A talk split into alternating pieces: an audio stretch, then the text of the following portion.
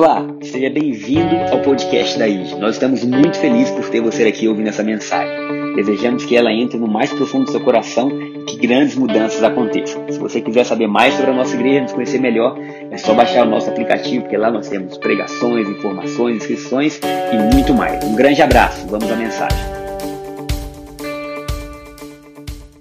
Eu tive o privilégio de viajar né, para participar da Copa enfim, torcer para o Brasil.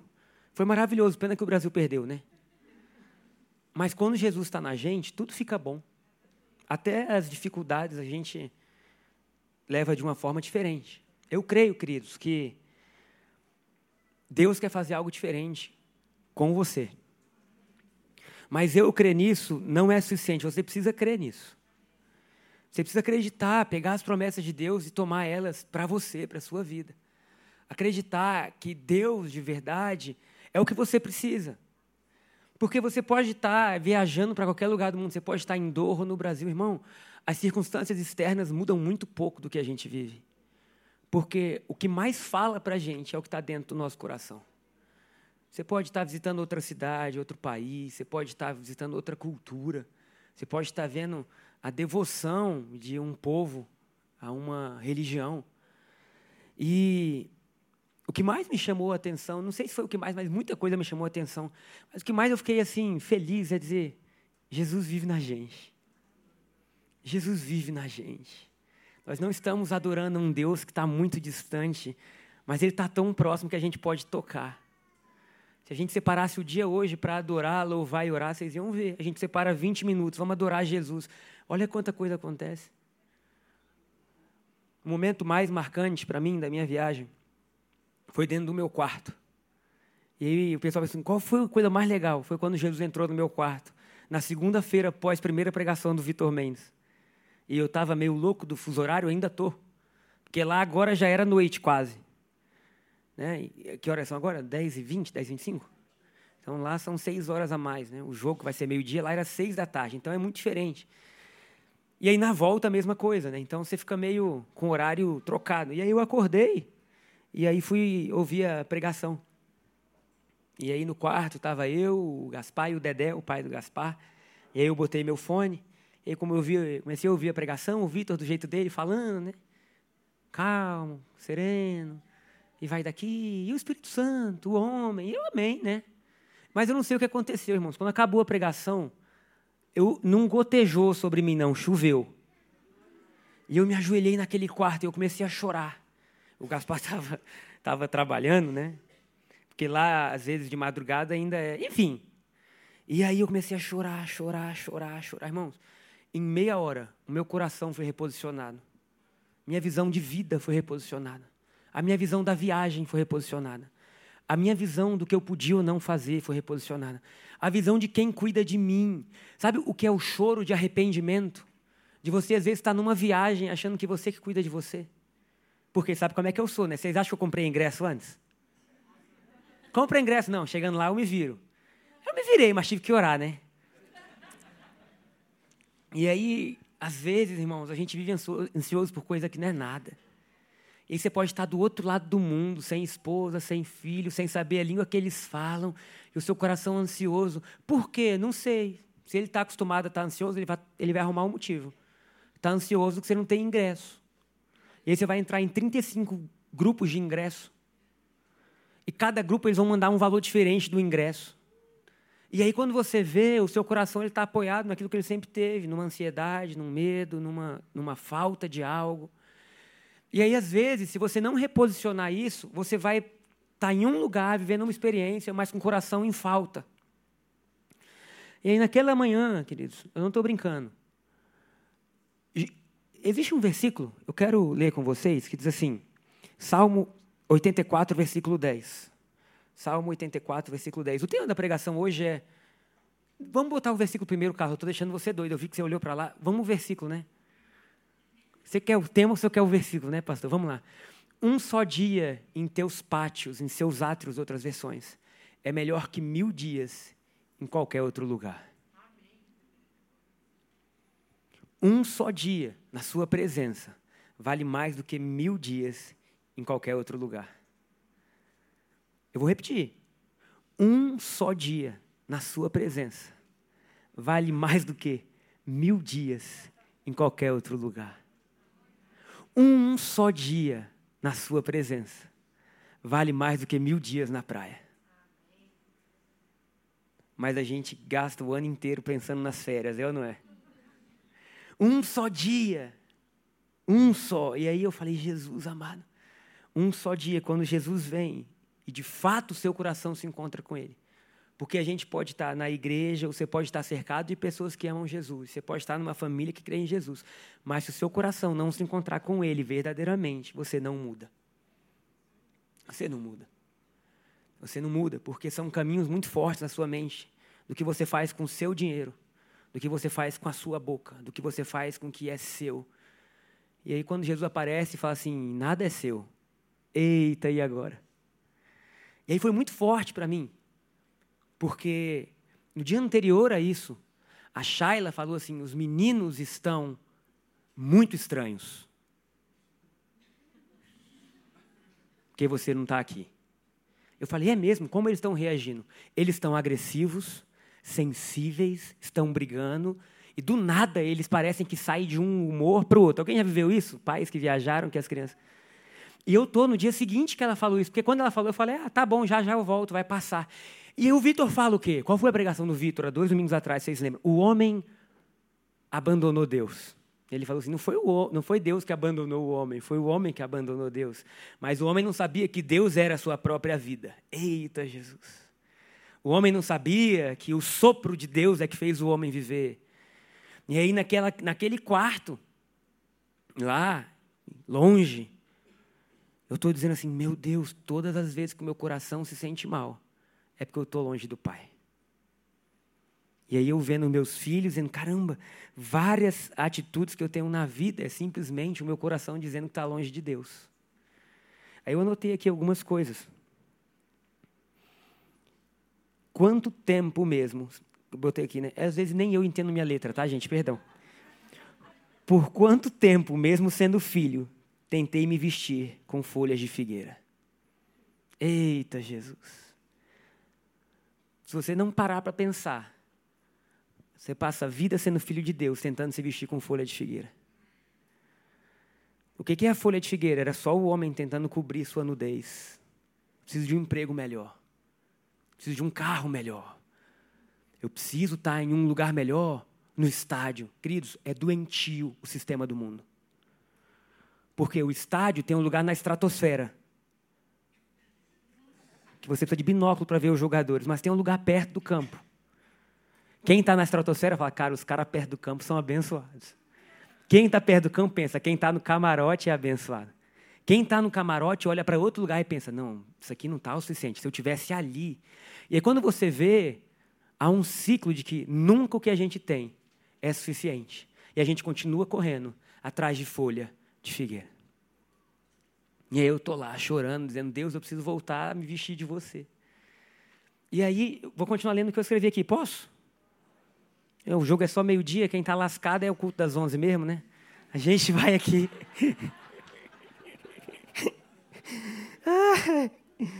Meu coração, isso, queridos, assim, eu, irmãos, eu não sei qual foi a última vez que você se rendeu a Deus.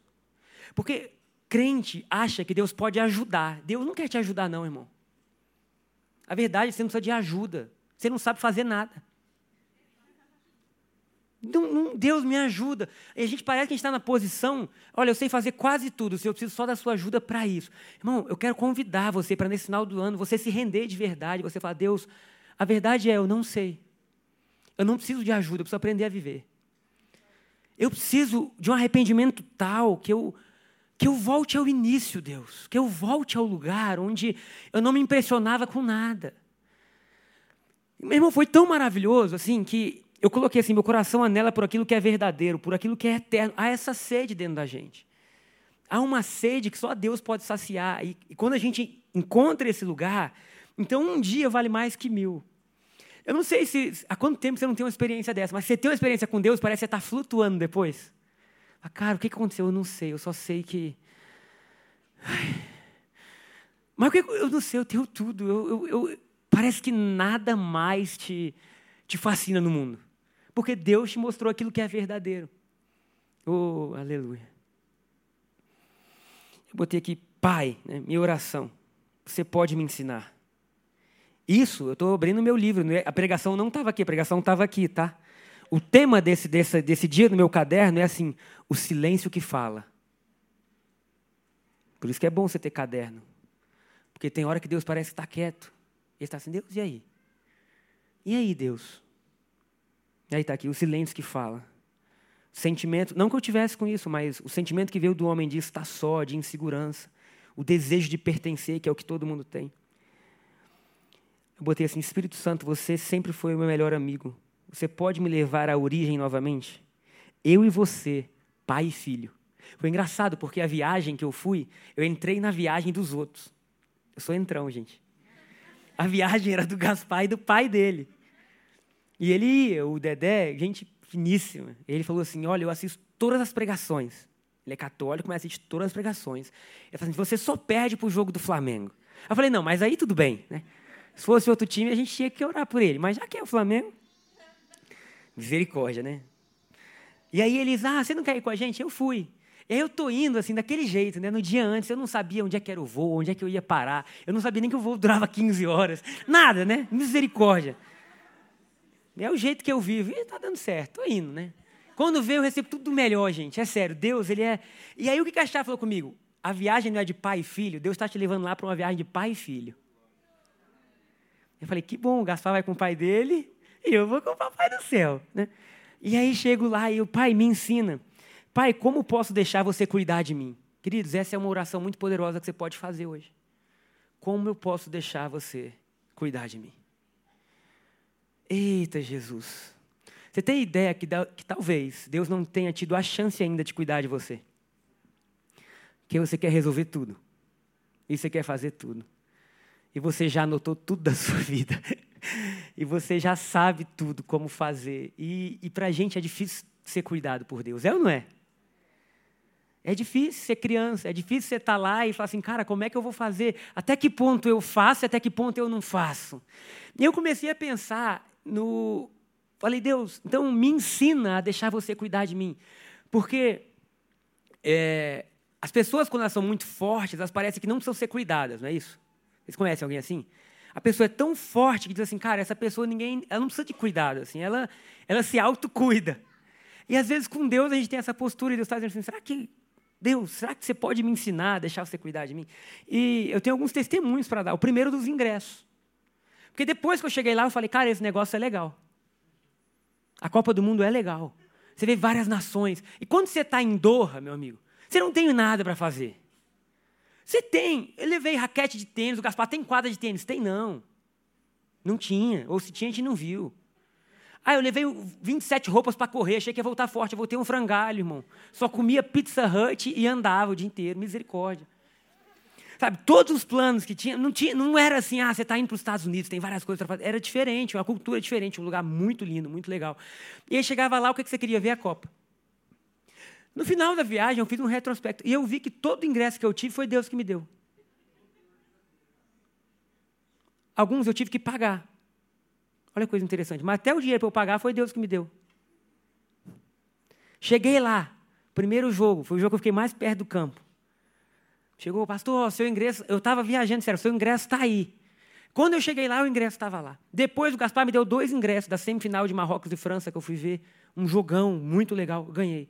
Polônia e França, ganhei. Portugal e Suíça, em cima da hora, ganhei. Os ingressos que eu tive que pagar, teve gente da igreja que me deu oferta. Vocês são generosos demais. Chegava lá, pastor, Deus mandou te dar oferta. Falei, obedeça a Deus, irmão. Obedeça a Deus, irmão. Obedeça. Qual é o número do Pix? Eu tenho certeza, já escrevendo, né? Tenho certeza. Irmão, quando eu vi, eu falei assim: Deus, obrigado, porque eu vou estar onde o Senhor quer que eu esteja. E eu não vou deixar a minha alma ficar em guerra por onde eu não estou. Quando por acaso eu não, não consegui o que eu queria, Irmão, eu ia andar na cidade, pegava o metrô, ia para as cidades. Com quem? Sozinho. Às vezes o Gaspar não ia, o Dedé não ia. Ia sozinho. Fingia que eu era marroquino, vi um jogo lá no meio dos árabes. Hayalaye! Halaye! Falava assim, falava, cara, tinha hora. Gente, é sério. Meu pai me ligou, como é que você está? Eu falei, pai, eu, decidi, eu, eu aprendi que eu gosto muito de mim. Eu falei, cara, eu me divertia. Aí os marroquinos torcendo lá contra, contra. Era Portugal, não foi o primeiro jogo? Mas teve um jogo antes também do. Espanha. Cara, aí eu falava assim, ah, ninguém falava português, aí tinha hora que eu ia no meio da cidade orando em línguas, né? Botava o fone, xarabracandaracidere. Meu, ninguém se assustava, porque lá era uma Babel, cada um falava uma língua, né? e eu ia falando em línguas. Eu vou me divertir aqui, né? Yala, yala, Habib, falava assim, né? Shukran era obrigado, eram as palavras que eu sabia. Então, assim, até nisso, a Bíblia fala que Deus dirige os passos dos filhos dele. Vai começar um novo ano e você precisa ter certeza que Deus está dirigindo os seus passos. Parar, pegar sua gente e falar, Senhor, cuida de mim, a porta que o Senhor abriu, eu entro, a porta que o Senhor não abrir, eu não entro. Por quê? Porque eu estou bem, Deus, eu não estou precisando de nada para ter alegria. Eu já encontrei a minha alegria e ela está acima dos céus. Sabe, a gente sai de um, de um sistema que é, in, ele é terrível, ele é carrasco da nossa saúde emocional. Ele é, ele é terrível. E aí você vem e você se encontra com Deus, e aí você pode ver que o deserto floresceu, que é o tema da pregação. O deserto floresceu, irmãos. Cara, os caras construíram um país em poucos anos em cima do deserto. Eu ficava lá pensando. Aí depois fui para o navio. Nem gostei tanto do navio. Mas é legal, porque eu, eu sei lá, eu acho que eu tinha uma ideia meio infantil dos navios, né? Mas disseram que tem outros melhores. Mas eu entrei achando que era tipo. Falei, ah, é um navio, que bom. É um prédio sobre as águas, né? Mas aí eu ficava lá e o cara. Está meio aleatório essa pregação, mas é que eu acho que o fuso horário não está muito bom. mas eu ficava lá, eu estava tentando transcender. O negócio é esse. Eu estava lá, assim, eu. Deus, o que, que o Senhor tem para mim? Aí eu olhava os árabes, cara, eu falava, deixa eu amar eles, Deus. Entrei lá no, no, no, no Fro, né? Queridos, lá, meu amigo, Mulher, você que é casada, se teu homem quiser viajar, manda ele ir para uma Copa do Mundo no Catar. Porque era 15 homens para cada mulher. E as mulheres que tinham usavam só os olhinhos de fora. Falei, Jesus amado, eu, eu já estava meio assim, Senhor do céu. Shaila, manda uma foto sua aí para eu ver um rosto. Só Jesus na causa. Senhor do céu. E aí eu tô lá no Ofurô com quem? Com quatro homens, um indiano, um canadense. E dois eram muçulmanos, né? E aí eu, eu e assim, eu, eu sou curioso, né? Curioso e meio bobo. Falei, já que eu, eles não sabem o que, que vai ser ironia ou não, e já que eles estão achando que por eu crer em Jesus eu sou menos, eu vou fazer um monte de gracinha com eles, né? Aí eles, aí ah, você? Eu falei, eu sou pastor. Você é pastor? Você crê em Jesus? Ah, legal. Jesus para a gente é só um profeta menor. E os dois muçulmanos conversando entre eles, né? E Maomé, e Alá, e pai, eu aqui quietinho, né? Aí de repente, ele, não, e eles brigando, irmãos. Um era mais calmo e o outro era mais exagerado, né? Falei, Ixi, um é da graça, o outro é ali, o pai, eu ali no meio, me divertindo. E eu ficava assim, ó.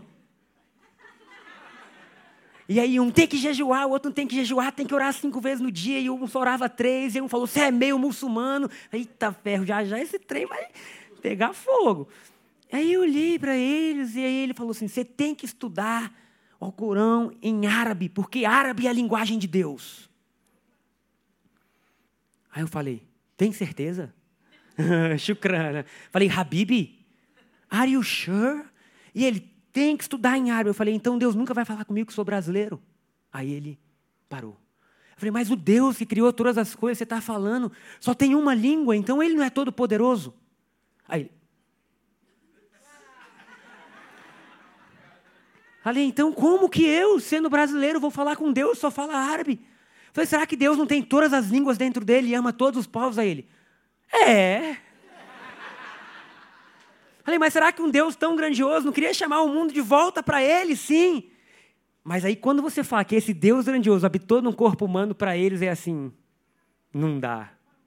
É demais. E quando você fala assim, esse Deus vive em mim agora, aí que... Mas eu ficava, irmãos, eu ia e eu falava, Jesus, nós, como igreja, temos que aprender a viver o reino de Deus. A gente tem que aprender a viver o reino de Deus, porque só esse reino produz paz, justiça e alegria no Brasil, no Catar, na Grécia, na Argentina, na sua casa, que às vezes é tão difícil ter paz, justiça e alegria. No seu coração, só o reino de Deus pode produzir isso. Então, quando a gente vai e, e quando a gente começa a ver as coisas, fala, Deus, eu preciso de um lugar onde eu volte à minha origem, onde eu não seja mais feito só pelas coisas que eu tenho, pelos títulos, pelo currículo, pelos bens. E aí Jesus pega na sua mão e te conduz a um lugar novo. Alguém pode dizer amém? amém. Salmo 84, versículos 5 e 6 diz assim: Bem-aventurado o homem cuja força está em ti, em cujo coração se encontram os caminhos aplanados, o qual, passando pelo vale árido, faz dele um manancial de bênçãos o cobre a primeira chuva.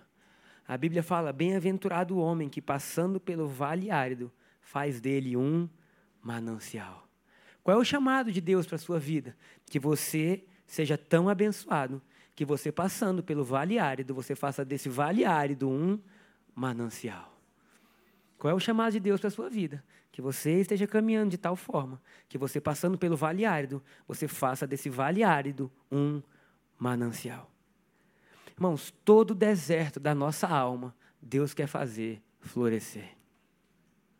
Todo o deserto da nossa alma, Deus quer fazer florescer.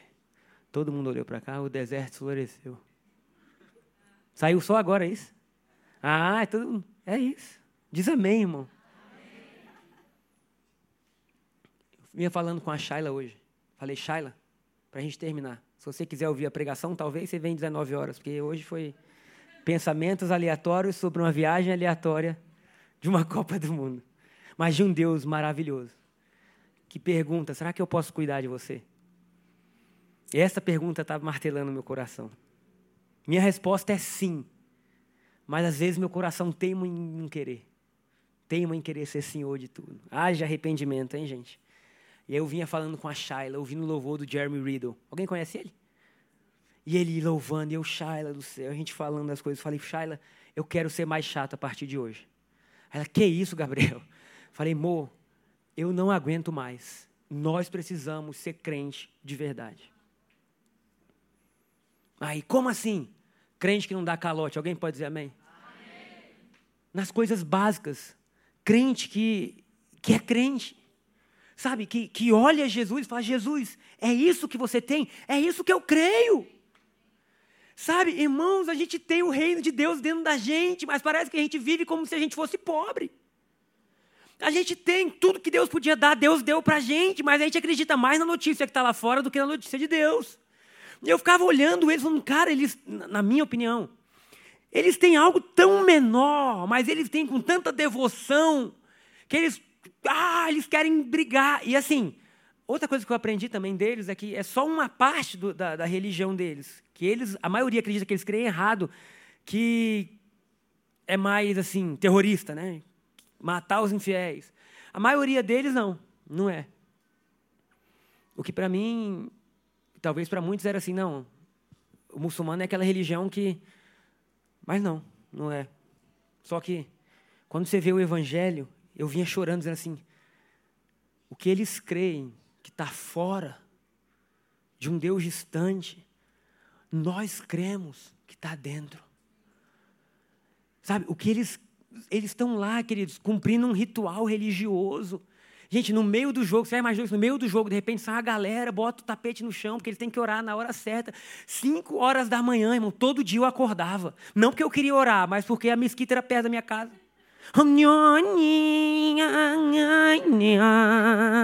Aí o Senhor Jesus, misericórdia, isso não deve ser o Espírito Santo me chamando para orar.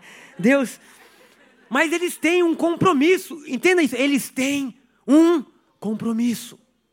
E a gente tem verdades muito superiores e às vezes a gente não tem o quê? O compromisso. Da gente crer nisso, da gente dizer, cara, essa é a verdade da minha vida. Olha o que fala em Hebreus, capítulo 2, versículo 1. Hebreus capítulo 2, versículo 1, para a gente finalizar. Sim, temos que finalizar, são 10h42. Por esta razão, porque eu estou pensando, irmãos, eu acho que Deus quer iluminar a nossa mente. Romanos fala que eles começaram a fazer o que é errado e Deus fez com que o coração deles estivesse cauterizado e a mente endurecida para eles continuarem praticando o que é errado. Logo, se Deus pode endurecer a mente de pessoas, Deus pode também amolecer. Deus pode também inclinar para o que é bom. Por esta razão importa que nos apeguemos com mais firmeza. Irmãos, o que o Vitor pregou aqui, sabe, não é nada assim. O que, que é maravilhoso é o Evangelho. Não teve nada. Ah, foi uma revelação que assim. Meu Deus do céu, estava escondida. Não, é uma revelação que estava revelada. Tipo, Deus em nós, é Cristo. Não tem nada que você diga assim, agora. Não. A gente pega um caminho, a gente estuda. O que a gente viu ontem no, na manhã com os voluntários. O que Deus fez por nós, isso é maravilhoso. A maioria da gente já sabe disso. O problema é que a gente não está se apegando com firmeza. Por esta razão importa que nos apeguemos com mais firmeza às verdades ouvidas, para que delas jamais nos desviemos. Repetir. Por esta razão importa que nos apeguemos com mais firmeza às verdades ouvidas, para que delas jamais nos desviemos. O que você precisa agora, tem gente assim, né? Ah, porque se Deus falasse na minha vida, se eu visse um profeta, se Deus me desse um sonho. Irmãos, amém. Tudo isso pode ser maravilhoso. Mas se você se apegar com mais firmeza às verdades que você ouviu, queridos, eu tenho a certeza absoluta que a sua vida vai brilhar cada vez mais até esse dia perfeito. Qual é a palavra que tem mais força sobre a sua vida? Esse é o ponto. Quem que vai determinar aonde o seu joelho se inclina? É o Deus que você serve. Qual é a notícia que faz o seu coração correr para ela? Porque o evangelho muitas vezes é contrário a tudo que está aí fora. E aí o autor de Hebreus fala: vamos nos apegar com mais firmeza. Vamos ser crente de verdade, Juca. Vamos adorar Jesus, vamos fluir em espírito, sabe? Vamos fazer com que as pessoas possam ver o reino de Deus chegou para eles, eles são felizes. Sabe, eles têm algo que o mundo carece. O que, que é isso? É a esperança da glória. Deus veio habitar em nós. Nós acreditamos, sabe? Nós podemos ser esse povo. Não pela nossa força, não pela nossa disciplina, mas porque Jesus vive em nós.